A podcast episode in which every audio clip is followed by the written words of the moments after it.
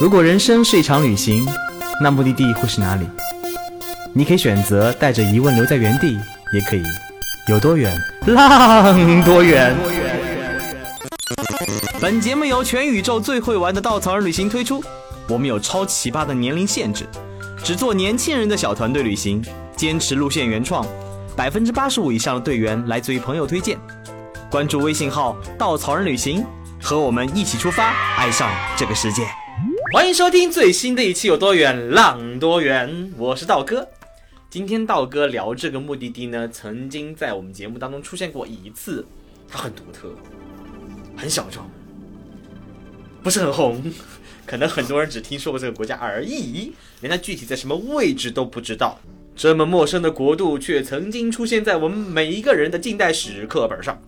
这个地方就是古巴。好，我掌声响起来。我已经憋不住了，笑死了。呃，不像我们以前聊的那些目的地啊，对古巴，很多小伙伴可能只是知道它跟那个被很多人穿在 T 恤上的切格瓦拉有很多联系。所以今天呢，呃，当然除此之外，大家还知道它曾经是我们社会主义战线国的一个国家。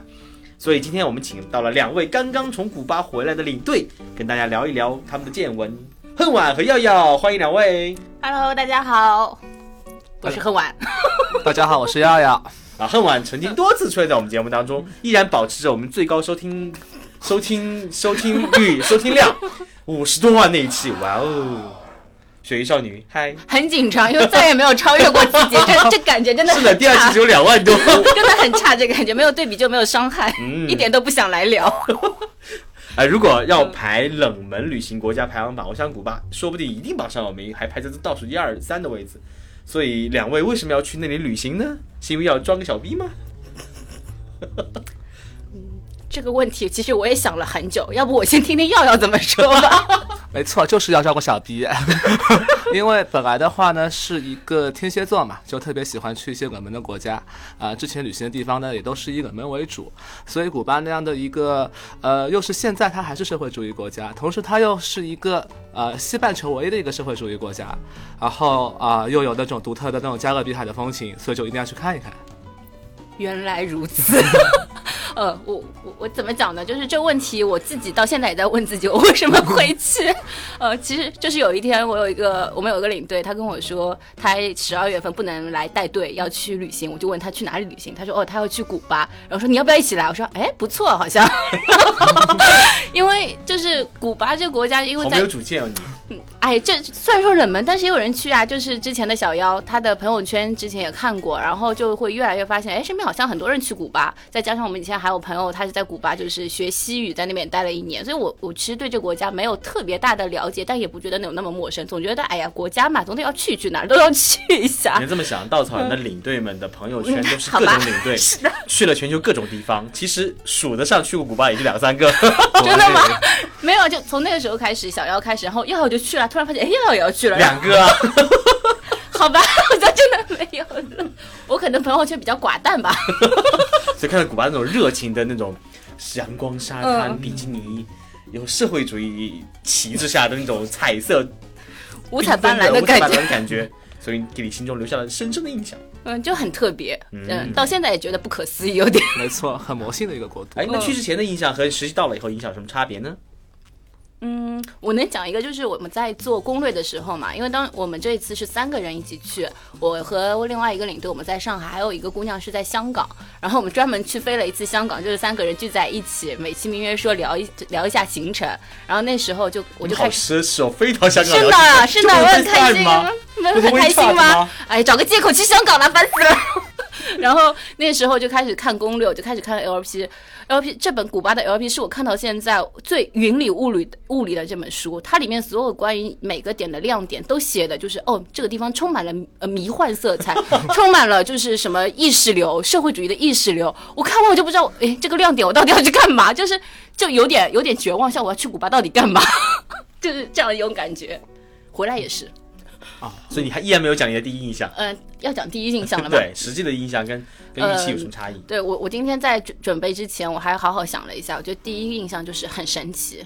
嗯，这个国家很神奇的点在于，嗯，首先它它有两种货币，这是我们之前去之前就发现的。然后它的呃，它在当地而且还不能就能有美金，但是美金要收手续费。呃，也是个很奇怪的一个情况。然后他的签证在美国这边出去的话，我是单独有一个专门的古巴的通道，所以这一切就会让你觉得，就是去这个国家好像很特别。他有专门的通行的通道，要到那边去买他的旅行证，到那边要换当地就是可以我们游客用的钱。再加上还有很重要的一点就是，这个国家没有网，所以我们都抱着要与世隔绝的一个状态，就是一个呃要充分融入这个国家吧，什么都不用想，我要与世隔绝，大家不要再联系我的一个状态。可我怎么觉得我经常看。看你的朋友圈在，那也是能上网啊，啊，所以还是有网的，有网的，但就是上网不方便，它有专门的上网点，所以我们十天里面只用了五个小时的网，你可以算一下，平均每天只上了半小时。哇，特别不像你。嗯，然后我们在机场等，最后一天在机场等飞机的两小时，用了两小时的卡。就之前之之前之前使了三个小时，只用了三个小时，没有，十天里面用了五个小时，然后最后在机场两小时用掉了两个小时的卡。所以耀耀觉得什么差异呢？啊，我的话一开始的时候觉得古巴可能满大街都是切格瓦拉、卡斯特罗，后来跑过去其实发现也还好，并不是满大街都是。你以为咱国家到处是 毛主席吗？然后反而就是古巴让我印象最深刻的就是那边的女孩子。就是我当时在古巴的第一天，我就立刻发了条微信给我一个未经人士的朋友，男性朋友，跟他说古巴并不适合你来，因为呢，在古巴的话，女孩子普遍都非常的性感。这个事情我也之前有跟小妖领队，是他去啊，他会忍不住，他会把持不住。然后我当时又把持不住，关键是有人要投上去，他他就把持不住，难道他能硬上弓吗？真是的啊，因为。我当时其实有跟小妖就聊过嘛，他跟我说古巴的女孩子，因为她本来就是一个低罩杯的小妖，他说在在古巴他就完全比不过。然后我在古巴发现的确是这样子的，他们的胸、他们的臀都是一个非常非常立体的 S 型，然后同时的话，他们很多女孩子在夏天的时候在身上遮很少很少的布，只盖住一些敏感的部位。我当时就觉得不经世事的我好想，就感觉我去了一个甲骨吧。对，然后说到用网的话，其实有件事情挺意外的，古巴其实因为它是可以用。移动漫游的，嗯，然后我的话本来又是一个手离不开手机上网，要刷微信朋友圈的人。其实，在那几天的话呢，在一些没有 WiFi 上网点的地方，我是忍不住有开启移动漫游。你土豪啊，你是？还好还好，呃，也因为速度很慢，所以说刷刷的流量还好。一天封封顶多少钱？封顶没有封顶，没有封顶，土豪，当这个朋友。呃，我去之前我在朋友发了朋友圈，然后朋友圈的朋友专门点跟我说，你当心一点，不要就开流量之类之类的，要花了。他有朋友就是开着，然后刷了几百块钱。你这，你老实说，你到底花了多少钱？差不多，差不多。因为基本上，如果在国外的时候，移动、联通如果没有流量封顶包，一般封顶包是一个 V 要一般三十块，随便刷。没有封底包的地方是非常的贵，往往是一块钱一张，或者是十块钱一张，三块钱一兆。你知道微信朋友圈一张图就将近一兆了。对，所以我那几天朋友圈只发一张图。好，所以你们的第一印象，嗯，刚刚恨晚说的是那边的货币不一样，很特殊，感觉就是。然后耀耀的第一反应，那个第一印象是女生们不一样，所以把持不住男生不要去。哇，你们俩视角好好不一样的。好，说到那个古巴给你们第一印象以后，古巴有什么好玩的吗？去之前，那个贺娃也说，去之前没有想过去古巴干嘛，也不知道自己要去干嘛。但是你回来看得出来，你洋溢的幸福微笑，是发生了什么不一样的事情吗？是因为觉得那边的特别立体的 S 突然有了一个没有那么立体 S 的人出现？完了完了，我要怎么圆回去我该说的东西？我们应该要说一个很。安静美妙的一个古巴人，突然间回到安静。你先来要不要先来？S 美妙都发生在他身上，好像。呃，就是我其实，在古巴好玩的东西，我觉得就是最最最出去的一个一大原因，就是了解这种社会主义国家，对吧？在中国不能了解吗？不一样，不一样。这种身身材立体的 S 型的社会主义国家的人们，他们脑子中在想什么？就是怎么生活的？尤其离美离美国又那么近啊，他们的喜好是什么？呃，这个就是我可能我在古巴最有趣的部分之一。每天思考你是如何变成 S 的吗？啊，你你在思 你你要。分享一下，这块的变成 S 的话，可能我们这期本来是要走心的节目，对吧？这 这不是这样子的。对对对，那其实每天的话，在古巴的话，确实我发现不用我去主动的去寻找我想要的东西，因为古巴人他们就很热情嘛，就非常主动的会来跟你聊啊，不是要来骗你的钱呢，就是要来啊劫你的色，都有可能。劫你的色，对对对在这过程中的话，其实还是非常有乐趣的，自己也是乐在其中啊。然后的话，在古巴的话，觉得就是在像哈瓦那这样的城市嘛，一个国一个城市都是世界文化遗产，然后在这种全是斑斑驳的老建筑里，然后看各种老爷车，然后呢逛各种老店，然后淘各种啊、古董的啊、书啊什么的，都觉得是个蛮有意思的过程。嗯说了半天也没说所以然来。所以你到底去玩什么了？请问？啊、就是在那边闲逛吧，对，闲逛，然后所以喝完呢，你有什么好玩的经历吗？不过一定要说有什么景点，我真的也想问问古巴到底有什么景点可以玩。呃，因为大部分我看书上，它其实我们其实到最后我回想了一下，却无非就是这个城、那个城、这个殖民建筑、那个殖民建筑这样的，就是就大部分都是这样的一种旅行方式。但是嗯我能想到的古巴的画面，通过你们每个人所描述的古巴，就是在一个非常斑驳色彩、是的，绚烂的一个老城里，一辆老爷车开过，一个穿着比基尼的非常立体的 S 的姑娘从里面出来，阳光洒在她身上，然后开始旁边人开始流着口水，这应该是我眼中的古巴吧。后面还是湛蓝的那个加勒比海。嗯，差不多是这样，但姑娘有时候还会跟你说说话。嗯，对，然后老爷车也非常的多，然后轰隆隆的声音特别的吵。但呃，我觉得要要讲的有一点是，古巴大家都会就是要去看的一个就是殖民风风格的这样的很多建筑，无论是在哈瓦那的老城，还是说它边上还有比如说很有名的特里尼达，它是一个西班牙殖民建筑的一个小镇，是保留着当时的就是呃应该是什么几世纪啊，停留在那个时候的一个状态，然后整个小镇的房子都五彩斑斓，所以在那边是我看到中国游客最多的地方，大家都在那边拍照，确实可以拍出很多很美的照片。然后还有满大街的老爷车，能满足大大家就是这种跟老爷车合照啊，还有坐老爷车很拉风的那个状态，真的很看上去真的很美很美。拍照片能拍出很多文艺小清新的照片，这是它的一个第一大的一个玩点吧。然后第二个我可能比较推荐的就是离哈瓦那大概只有两点五个小时车程的一个地方，它就远离了整个哈瓦那，嗯，全是车，全是就呃空气污染的这样一个状态，然后进入了一个山谷，叫那个呃 Vanilla Ice 一个山谷，那里很有名的就是大家所知道的古巴雪茄的一个产地都在那边，所以它在当地呃有很多就是短途的一个行程，可以去徒步，可以去骑马，还可以去雪茄种植地，然后去自己做一个雪茄，所以这里面的话，整个感觉非常非常棒，嗯，然后可以讲一下，我当时我们当时是坐了一辆车，然后直接包车过去的嘛，进到小镇就大家都很兴奋了，因为你离开了一个城市，然后进入了一个山谷，然后这山谷里面的就一条街吧，然后两边全都是小平房，五彩斑斓，然后每个小平房前面都有门廊，门廊下面都放放着摇椅，就基本上每户每每家每户都是长这个样子，你就一下子就觉得哇，好可爱这个小镇。当然，它每家每户也都是接待游客的，都是整个基本上我觉得那边都是游客的一个聚集地。但我觉得它不影响整个山谷的安静，因为到白天的话，每个大家都会去不一样的山谷里面，可能去徒步，也有很多其实是当地来了一日游就走了。所以我们当时是选了很贪心，我们选了两个 tour，一个是纯纯 hiking 的一个 tour，还有一个就是看日落的 tour。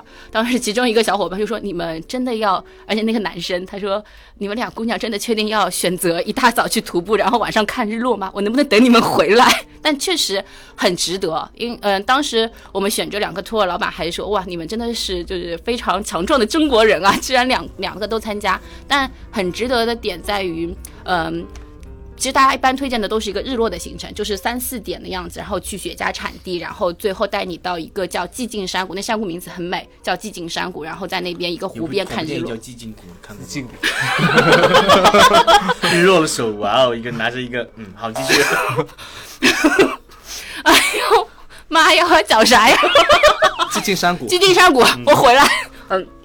寂静山谷就是这是很很就是很流行的一个 tour，但我们。真的到我下午去玩了这个 tour 的时候，其实我觉得我还很怀念我上午的一个 tricking 的一个呃小活动。它其实大概有八个小时，然后就带着我们去各个样的山谷里面去拜访这家人家，拜访那家人家。但这每家每户他们离得都很远，也没有一个村落的概念。我印象最深刻的就是，嗯、去拜访了第一户人家，那个山头上面只有那一家人。然后那家人只有一个女主人住在里面，她的孩子是在村子里面，嗯，在就当地的小镇上面，也是想要去从事一些旅游行业，因为旅游行业最赚钱嘛。然后她呢就一个人住在那边，然后向导就跟我说，他他们这个地方虽然离山谷爬山可能也就半个多小时就上来了，但不通车，他们的店才去年才刚刚通。所以整个就是，呃，这个妇女她就一个人在里面很安静的生活，然后还自己种咖啡，自己种甘蔗，然后就我们就在他们家就开始，呃，磨咖啡啊，喝咖啡啊，然后开始，呃。自己就跟他玩嘛，在他家整个玩，我觉得整个这个状态哦，就一家一户去拜访，然后去山各个山谷看整个山下面的风光，再去雪茄种植地，他会一路还告诉你这是什么植物，这是什么植物，然后整个这感觉就是很棒，因为也没有其他人，只有我们三个人。嗯，同时的话就是，而且这也是一个比较好跟当地人接触的一个环节，因为其实古巴嘛都是讲西语的，我们很大时候都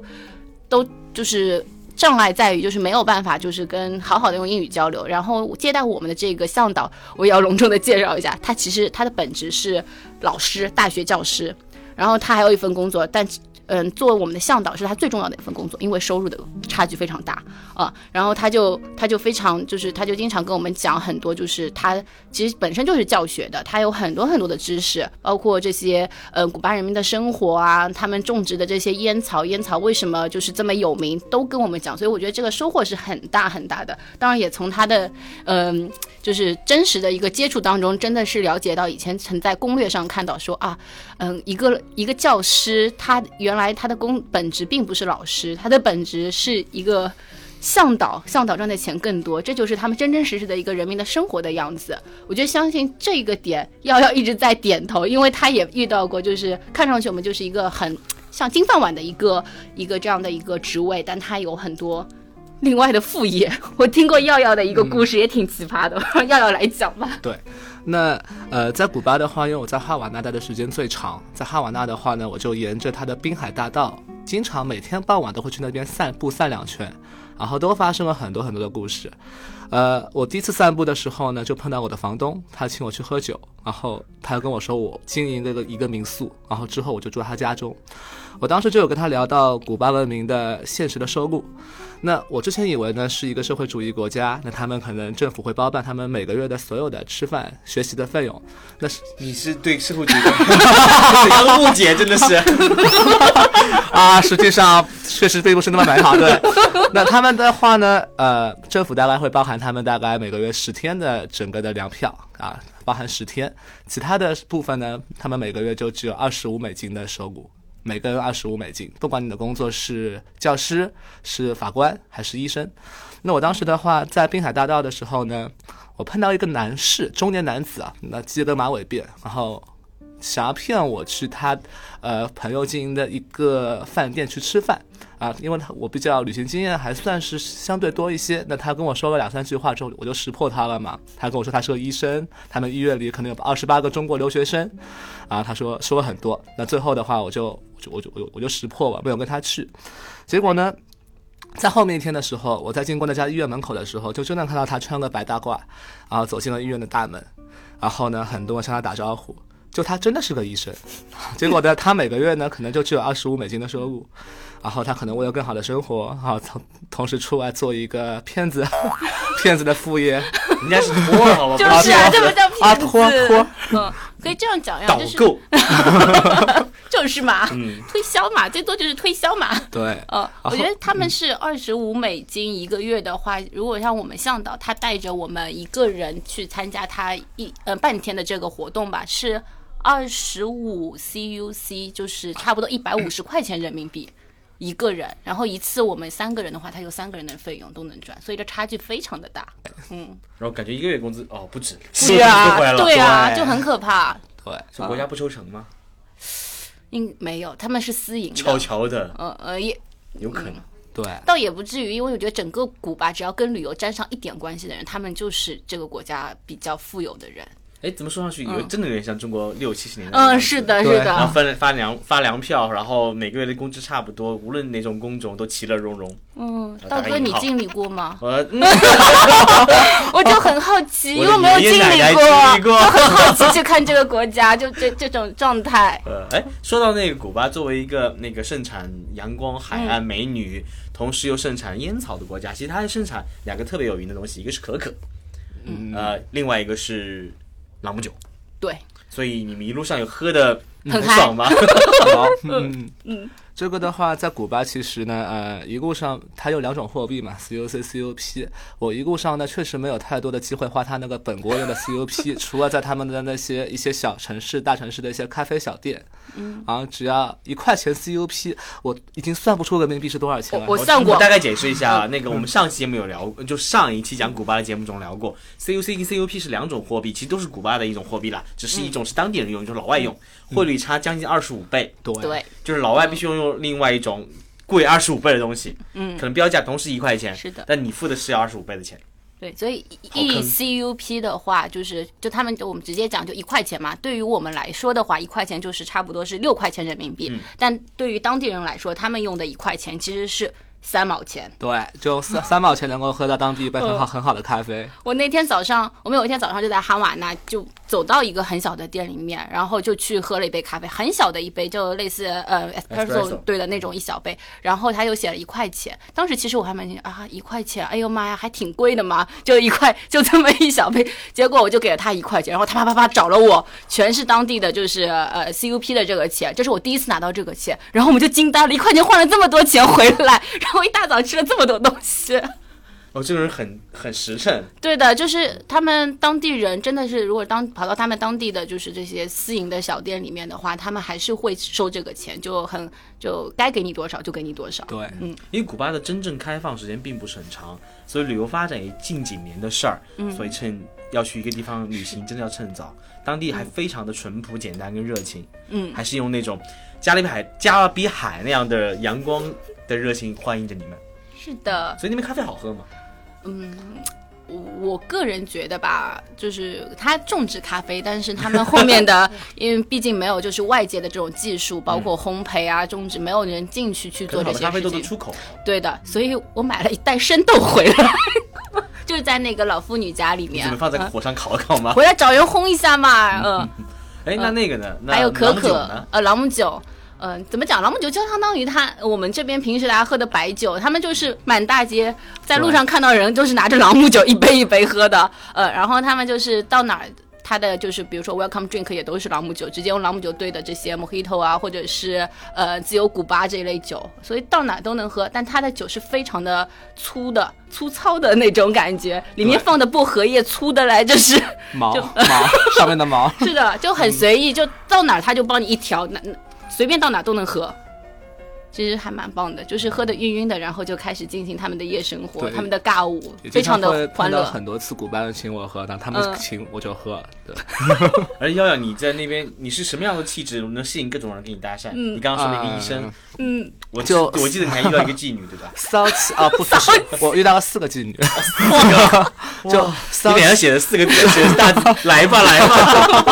不是啊，就是说，呃，可能是一个骚气的独身男子啊，走在古巴的街头的话，是在尤其在夜晚的时候，在滨海大道是这样的。我第一次在滨海大道的时候呢，就有两个古巴的女孩子在海边叫我过去。啊，我想可能是，哎呀，中国人嘛，都是社会主义，要不然都不都社会主义，但是找我聊一聊，对对对，聊聊聊聊聊诗和远方。结果呢，他们他们找我过去之后，第一句话就是，呃，Do you want woman today？然后我当时啊，我说啊啥意思呀？翻译一下，听不懂。我啊，听到，我当时还在闷的时候，他们又加了两个单词，sexy sexy fuck fuck，然后我就懂了嘛。那其实是这样的，呃，我之我当时的话，我之后看到过好多白俄男子被搭被他们搭讪，那有的白俄男子呢，就是直接勾搭古巴女孩子就走了，有的白俄男子呢就比较矜持，把他们推开。那我的话属于第三种，我就不既不走也不推开，我要我要跟他们聊天。啊，我就跟他们聊天，我要了解古巴的社会真相 啊。然后的话，然后我就我就开始问他们说说啊，你多少钱一晚呀？啊，那两个女孩子告诉我说是他们两个人是五十 CUC 一晚。五十 CUC 就是三百人民币，哇哦，对就将近一个医生两三个月的工资啊。对，大大哥，你觉得这跟上海的物上海的这个 完全差点走进去。我在想，我说我不知道的，然后糟糕。没有，我看到你在算，道哥，你在很认真的在算一下这价格到底怎么分。我没吃过猪肉，见过猪跑嘛，对吧？上海五角我还是了解一点的，对吧？嗯，那我们继续。啊，然后我就在聊聊到后面，还聊到很多细节问题嘛，比方说，哎，在你那还是在我那呀？然后在我那的话，可能要加是个十这 CUC 是。真的聊一下生活吗？真的吗真的吗？啊，你知道，在聊到很后面的时候，他们就开始摸我大腿，开始摸我大腿，说哎来嘛来嘛来嘛。然后我最后一般总是以一句呃我今天晚上不行。这个理由来收场，来收男人，你为什么大姨妈说 不行这种我说话？酒喝多了，然后不酒喝多不行，然后我说，哎呀，你可以留给我一个电话，然后我我明天晚上想要的话联系你，然后就这样联系完了，最后就得知古巴的这个行业的价格是在两个人五十 CUC 到一个人五十 CUC 这个范围内，也可见就是说他们就真的赚的也很多吧，就是一个教授两个月的收入啊，反正在这过程中的话还。对，还挺有意思。有遗憾吗？没有遗憾，最后还是成功的把持住了自己。就那几天，那那几个晚上一直都不行。是嫌贵吗？对对，哎对。早说嘛，给你众筹一点呢，这才是了解真相嘛。也了解了一下那个古巴的嗯真正的风土人情。对然后你们是谁在那边遇到学生请你们打球的呢？啊，那还是我。还是你，独生，你还你的骚个大字，来嘛来嘛气，。你的骚气啊，我当还是骚气。我当时因为主要是独生男子，独生男子。对我当时的话呢，去了在哈瓦那待腻了，我也特别想去婉姐去的那个特立尼达，结果发现这城市真的是因为物质匮乏，它的各个城市之间的班次的话也就一天一班。啊，特立尼达是个非常热门的城市，班次没买到，我当时就很佛系嘛，就随便买了个城市。我跟他说还有什么票友，下下班就开的，然后就把我送到了一个城市叫做马坦萨斯。结果放 RP 一看，那是个很棒的城市。他说在那里可以看到看到真正的古巴，他们那种黑人的文化从那里起源。然后的话，我在马坦萨斯的时候就不再会有很多很多人想要来找我啊，想卖雪茄给我啊，想卖朗姆酒给我了，在那边很安静。我当时就走到了一个学校啊，他们正在上体育课。那其实他们上体育课的环境呢，他们是没有他们的一个专门的体育场的，他们就是用公园的绿地在那边打排球。啊，看到一帮女孩子、男孩子在那边打排球，我就在旁边开始想给他们拍拍照片嘛，对吧？然后观察观察他们，暗中观察一下，因为他们的校服也很好看，对，白衬衫就日日日式那种校服很好看。这样真的是视察的感觉。然后当时我在看的时候，就有一个女孩子过来找我，问我想让我来加入他们，啊，然后我就真的加入了他们。然后随着我加入他们之后呢，就我们这个圈子的人就越围越多，他们几乎整个年级的人都过来和我一起打排球，来观察我这个古怪的中国人。然后在这个过程中的话，呃，最后的时候他们说不打排球了，来教你跳舞。然后他们就要教我跳那古巴的萨萨舞，然后把我围在中间，一个女孩子在那边教我跳舞，教我扭屁股什么的，这这种反正最后的话呢，呃，他们围成一圈在那边喊我的名字，喊令令，哇，我当时的感觉特别棒。然后最后，我当时有个感想，就是说，呃，跟他们聊天，他们特别渴望知道中国什么样子，然后这个世界是什么样子，呃，这呃，对外都都都都对外界他们有很多的包容性跟好奇心。然后最后我就跟他们说啊、这是我旅行经历中最最感动的一段经历之一。然后他们告诉我，他们也是的。所以那个下午就很陶醉嘛，我又给自己灌了一杯朗姆酒，然后走 走在古巴的街头，就整个世界是整个世界都粉红色的。然后有两个人说对望着你们，粉红色然后色，你说我不行，今天对，那那那天如果真的来的话，真不行。我总觉得我们节目哪天要被和谐掉。这事儿好可怕。所以你们俩是谁参加婚礼了？也是他，赶紧你可以消失了，再见。我的真的旅行好寡淡，我感觉。啊，所以独生男子，独独生男子，独生男子，对，大家知道，独独自旅行的时候很容易去跟外界发生关联。嗯，你跟朋友一起旅行，你的关注跟朋友发生关联嘛对的。嗯所以好，继续吧要再聊聊你参加婚礼的故事。我靠，这件事情又是我碰到我那个房东嘛，我那房东的话真的很有缘哦，你房好有戏哦。对，好有戏啊！我就住在他家，啊，结果呢，有一天我推开门进去，突然发现房间里多个白个女孩子，啊，我以为我 我我以为可能就是新的新的新的旅行者嘛，住过来嘛，对吧？啊，你你来来自哪里啊？我要福啊，你去哪？你要你要去哪里玩？然后他说我们是家人，他说他跟房东是 family，然后的话呢。他就跟我说他他的故事，他跟房东的儿子呢，他是在读大学的时候认识的。他房东我不知道他怎么怎么搞的，二十五美金一个月能够送他儿子去国外读书，然后读工程。那回来之后，他儿子做一个工程师，可能国家包办的，有可能这还没有细问。公费对读书，然后他儿子在现在在国内还是赚二十五美金一个月嘛。然后这个女孩子来自瑞典。就这个世界上最最富有的国家，一小时二十五美金的收入。对，然后他们的话就真的可能是真爱。他们的爱情故事的话，当然没有细问。但我那次的话就参加了他们那个婚礼，很简单，很简单，就头上过裹个白纱，然后呢有各种的房东的亲朋好友过来向他们祝贺。然后真的可能是因为物质匮乏，很简单的一顿菜，可能八菜一汤。啊，古巴的巴菜一汤，然后就祝贺那对新人吧。我当时给他们塞个红包，就人民币一百块的红包塞给他们，表达了祝福。哦，不少了，半个月工资了。对啊，突然就觉得是一个为了爱走天涯的一段小故事。对，那呃，混完你有在那边遇到什么好玩的人吗？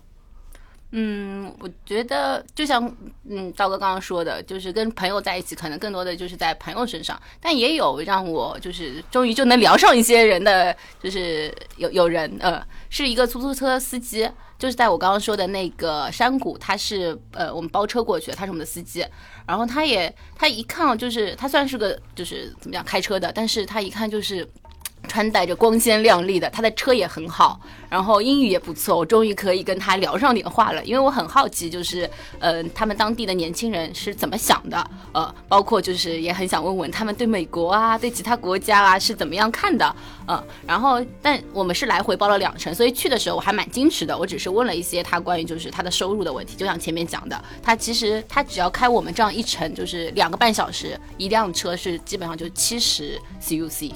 嗯，他一天就开，对他一天就开两趟，就来一趟回去一趟，两趟一百四十块钱。就我觉得这个就是应该是个呃比较有钱人，应该是富豪了。对，而且他应该就是富二代，因为我问他他的车是哪里来的，因为他也是一辆老爷车，他说他的车是他叔叔留给他的，他叔叔就在那个混乱的时候就逃到国外去了，呃，所以家产的话就留留了一辆车给他，所以他有了一辆车，他就可以接触游客，他就可以赚。嗯，就旅游行业的钱，所以生活是不错的。然后就注意到他车上挂着，就是呃后视镜上面挂着那个挂件嘛，很特别，是一张美金，一刀的美金，塑封好的。嗯，我当时就很好奇，但我一直没没忍忍着问他。然后呢，在中途我又看到他拿出钱包，他的钱包也是就是美金的造型。大家有看到过什么人民币造型的钱包啊，美金造型的？我就觉得哇，还有一个原来还有美国的这些标志在里面。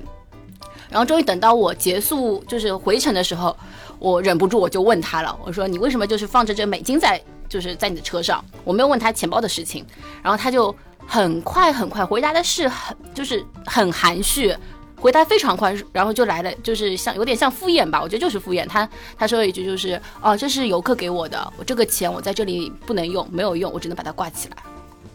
哦，但我觉得这句话的背后里面有很多，我感觉有一点点无奈。呃，有一点点他想说的话，但他又不敢说。呃，这可能就是在那个年代，就是年轻人他接受了很多外界的这个，他知道外界的世界怎么样，他接触了很多游客，他们知道知道外面他们的生活是什么样子。我觉得有一点点向往在里面，不然他不会把这个钱就是塑封在那边，还挂着，包括他的钱包也是一个美金的造型。嗯，所以虽然美国对他们这个国家就是经济就是封锁了这么多年，我觉得是蛮蛮可。讳莫如深。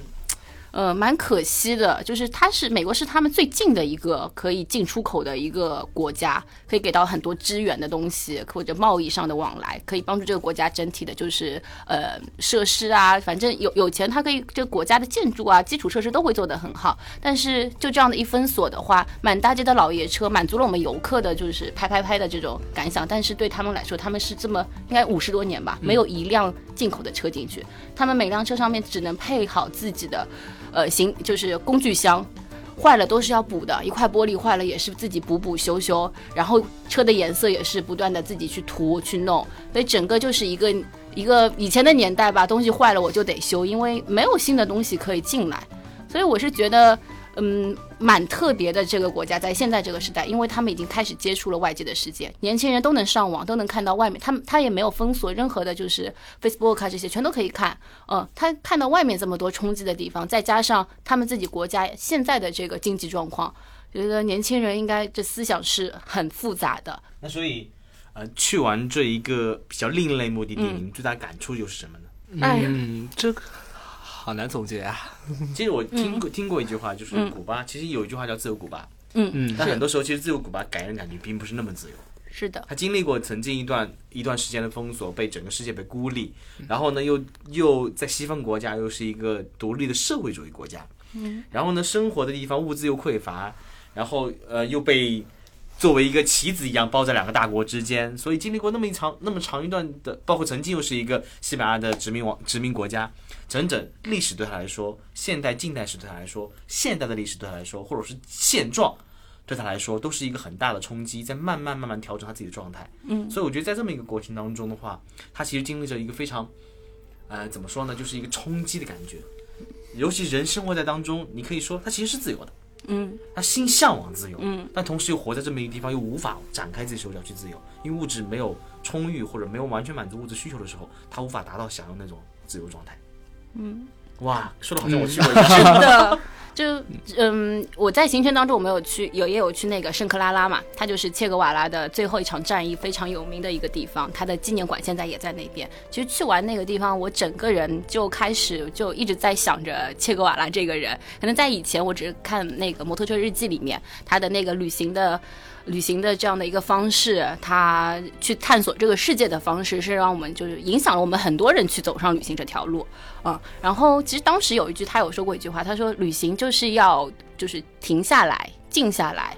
嗯，你才能发现更多，嗯。然后这次我在古巴的这个感觉就是，我真的是在那边停下来，因为你没有网络这个东西在里面，我每天的时间。我就专注在我的旅行上面，有种一朝回到解放前的感觉。没有网络，什么都没有，然后你只能，而且你要提前规划好，想好你要做什么事情，然后去跟人约见时间，去约定东西，因为没也没有电话，嗯，电话我没办电话卡嘛，然后也不能用网络去跟他们联系，只能约定好一个，甚至还要留字条，定好时间了你就要去，什么都是规规矩矩的。所以他的旅行不会有很多让你很意外的东西，他只有那些可以去，呃。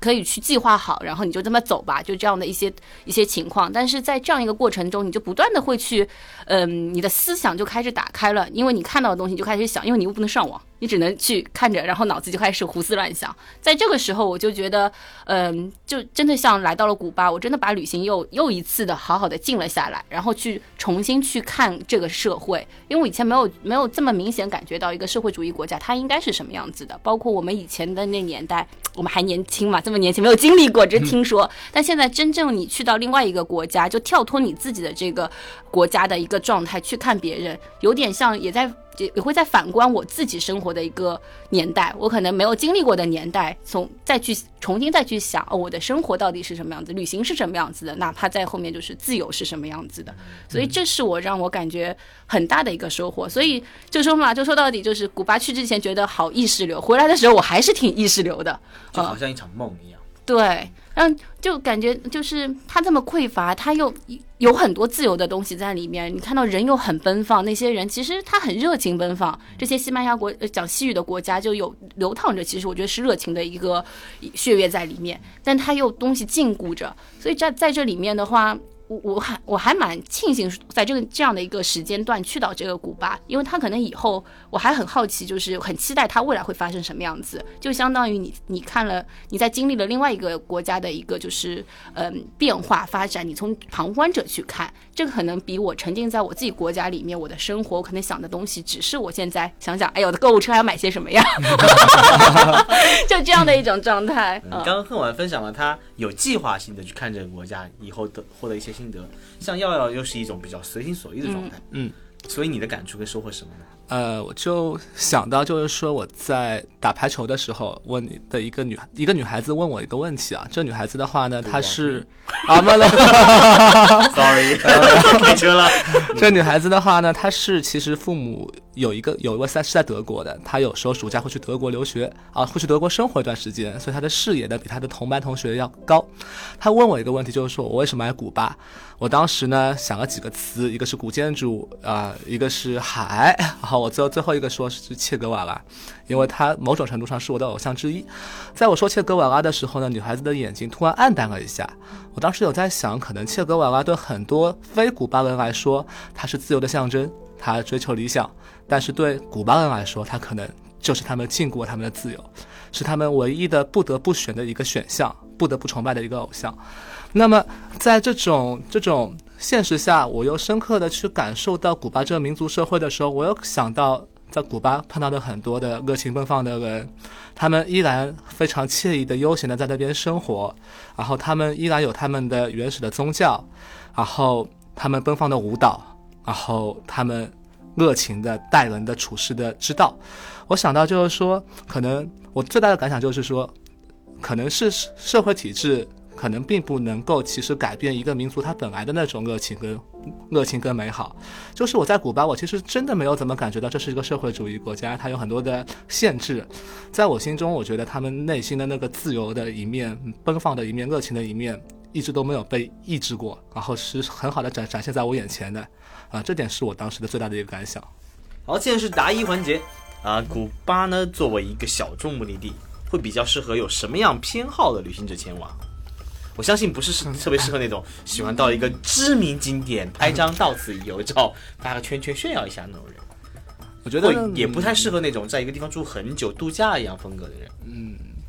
肯定是喜欢跟当地人交流的话，那古巴我觉得是个非常理想的国度。嗯，我觉得有可能在我看来比较适合猎奇，因为我在我听来你的经历，就是你对那种小众目的有有所猎奇，你对世界充满了好奇，对不一样充满了兴趣，可能古巴是一个很好的选择。对，这我觉得这点很重要，就是对不一样的世界他有好奇心，因为这样的话你才能在这地方看到很多不一样的地方，不然的话可能只是会沉浸在嗯这个国家基础设施不方便，然后去哪里也没有大景点，然后嗯什什么各种各样都不方便，还不能上网。对我觉得这很这这还蛮重要的。还有就是可以治网瘾啊，网瘾少年可以去那边，又没有上网，嗯。还有那种喜欢井井有条啊，希望一切都我那个完整无缺的人，也不太适合这里。我想。对的，因为它太限制你，就是平时常规的，就是旅行方式了。你可能打开网订一下哪里就行，那边一定要。根本就订不到。所以它应该回回归到旅行最本真的那种样子，就是探索未知，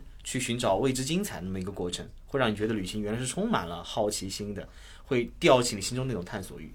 对，嗯，说的想去了吗？还是不太想，还想在海边躺一躺。古巴也有海边可以躺啊。对，也很有好。酒店吗？有，真的啊？嗯，也不能说它多好，但是这些酒店就是。嗯，也不贵啊，嗯，道哥就是挺舒服的，呃，又就是你可以讲我在加勒比海什么潜过水啊，看过加勒比海啊，这当这种我觉得很装逼的人吗？哦，我错了，道哥，我错了，道哥。道哥是的。好，谢谢两位来做客。然后今天我们节目到这里啦。道哥每周都会从稻草旅行微信公众号、微博和知乎抽取往期大家留下的疑问，让嘉宾作答。那我们今天节目到这里结束，谢谢你们，好谢谢我们下期再见。拜拜，拜拜。